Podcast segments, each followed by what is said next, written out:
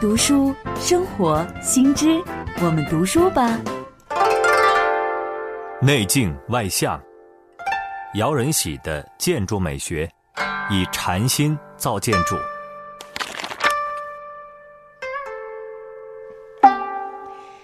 自然升起这四个字，很容易让你联想到，比如说禅院里面那种微缩式的园林景观，比如说枯山水。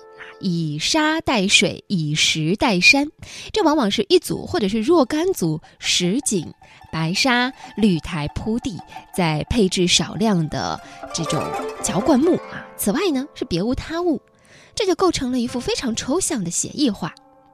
有些人会专门找非常专业的园艺师或者是建筑师来为自己的公司企业啊，为自己家庭洋房去设计一个小庭院。而在摆放这些东西的时候，要让这些实景白沙看起来就像是自然生长出来的一样。所以呢，建筑大师姚仁喜的建筑美学与枯山水的设计思想是不谋而合。他在这本新书《内镜外向》里面写道：“他说，地球上的任何一座建筑，只能在地球上的某个点出现，不可能有重复的。每一个地点都有自己独特的自然景观和人文特色。”历史文化，甚至每一座建筑往下去探索，都极具特色的可能性。所以他觉得这就是建筑艺术和其他的艺术不太一样的地方，因为建筑是根植于一个地方成长起来、呈现出来的一种效果。完工于二零一三年的乌镇大剧院，揭开了首届乌镇国际戏剧艺术节序幕。也被誉为是中国最美的剧院。如何将一座庞大的剧院置入风景秀丽的江南水乡？姚仁喜的设计处处体现着建筑的自然升起这一核心理念。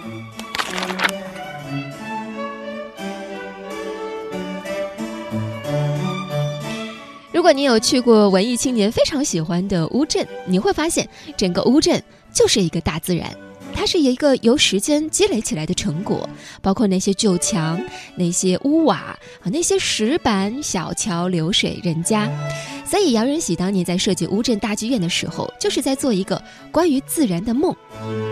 而在乌镇，正好呢有一种并蒂莲啊，这是一种梗上面可以开出两朵莲花，在当地呢是很有寓意的，因为它寓意着吉祥，所以这个意象就演变成了姚仁喜设计想法的一个开端。在他最开始的想象当中，一座大剧院就应该像是一朵开放于运河水面之上的并蒂莲那样，所以这座剧院的一半儿是在陆地之上，而一半儿呢是在水里。如果你曾有幸在乌镇大剧院看过一两部戏剧，你会发现，大剧院的构造变成了两个类似于这种椭圆形的亮体，一边呢用平扇的折叠方式去呈现，而另一边呢是用一片片倾斜的弧墙组成起来的。它的最中央，中央的最高处正好就是这个舞台。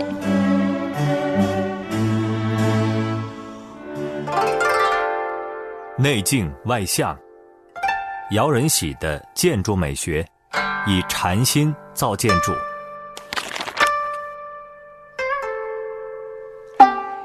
自然升起这样一个理念，始终是贯穿于姚仁喜创作的建筑作品当中。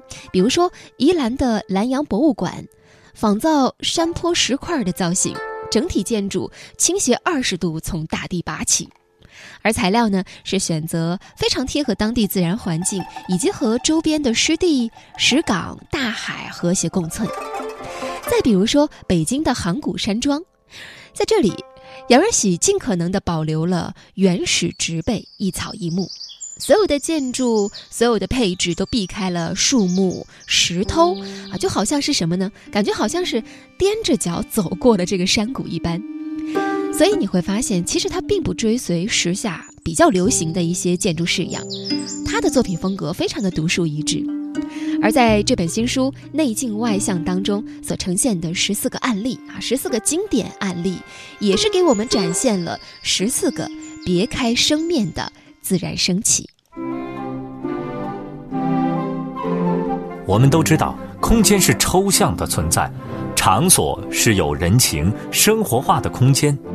姚仁喜想要极力展现的场所精神，正是不断在强调建筑创作要以人为主体。建筑是一座有情感的容器，是人能够自在活动的空间，而不是冷冰冰的现代化产物。姚仁喜在设计的最初时候，对建筑的想象常常是镜头式的，他会想象人在这个建筑里面的状态是什么样的。他对于怎样创造一个空间，去彰显人类日常生活中的故事，特别感兴趣。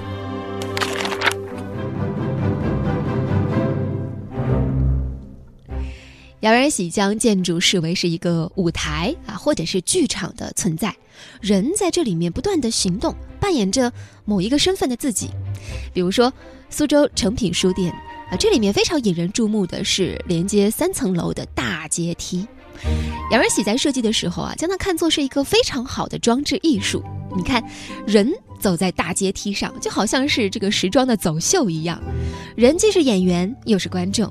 你可以扮演一个第一次来到诚品书店的观光客，你也可以扮演一个是时常在这边啊来进行买书、挑书、逛一逛，或者是呢坐在台阶上认真看书的读者。大家现在不都喜欢自拍分享吗？你在自我展现的同时，其实呢，也是可以看看别人的展示。所以你看，人的活动行为正在扩充一座建筑物留给我们的想象和审美空间。其实每个人都可以看到这座建筑物在他心里所展现的不同的角度，以及每个人对于这栋建筑的情感共鸣也是不太一样的。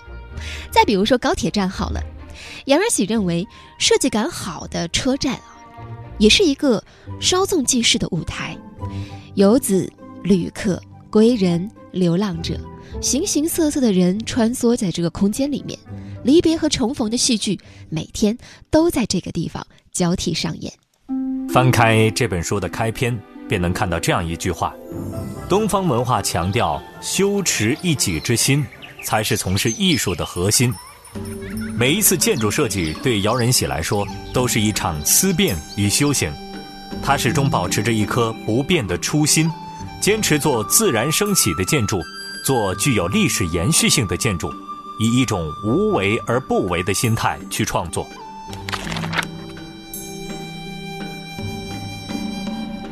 所以在写这本书的时候，其实杨仁喜写到。一位非常喜欢看电影的人啊，曾经有一位业内的制片人来评评判他，说：“你，他说你看啊，你就是一个未入行的电影人。”这可能是对他对于这种空间的戏剧感如此感兴趣的一个原因所在。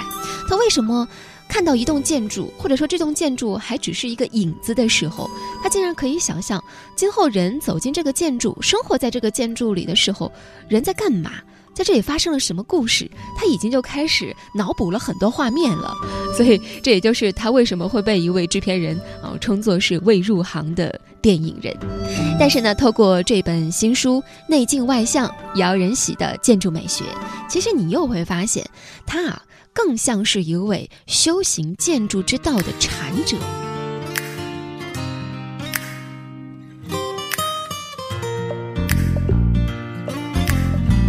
要带你到处去飞翔，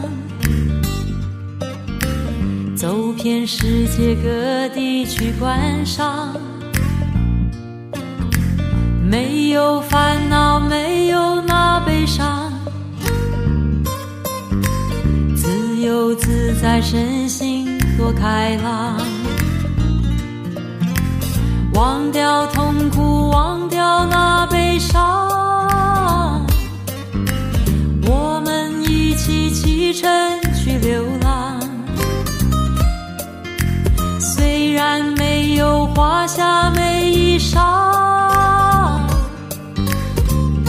心里充满着希望。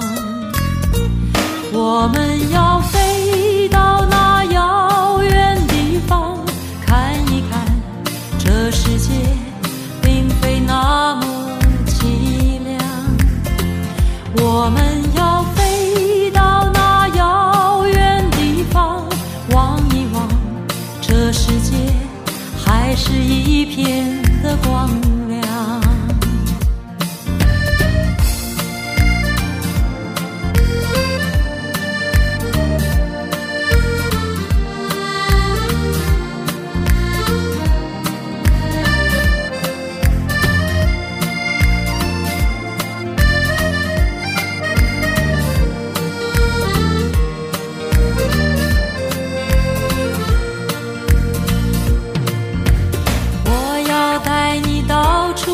飞翔。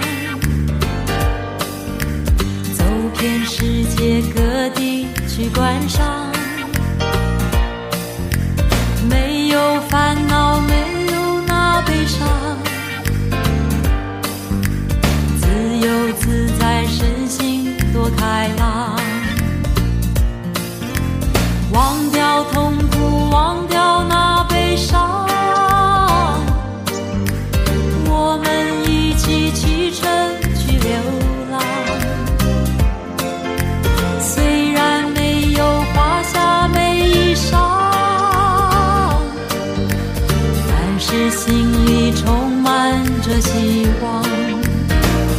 我们要飞到那遥远地方，看一看这世界并非那么凄凉。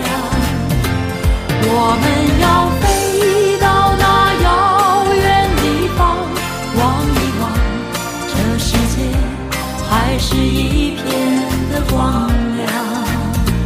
我们要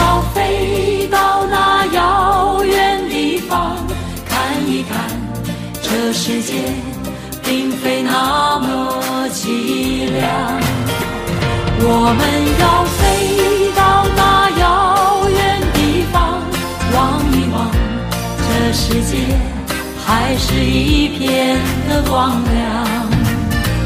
我们要飞到那遥远地方，看一看，这世界并非那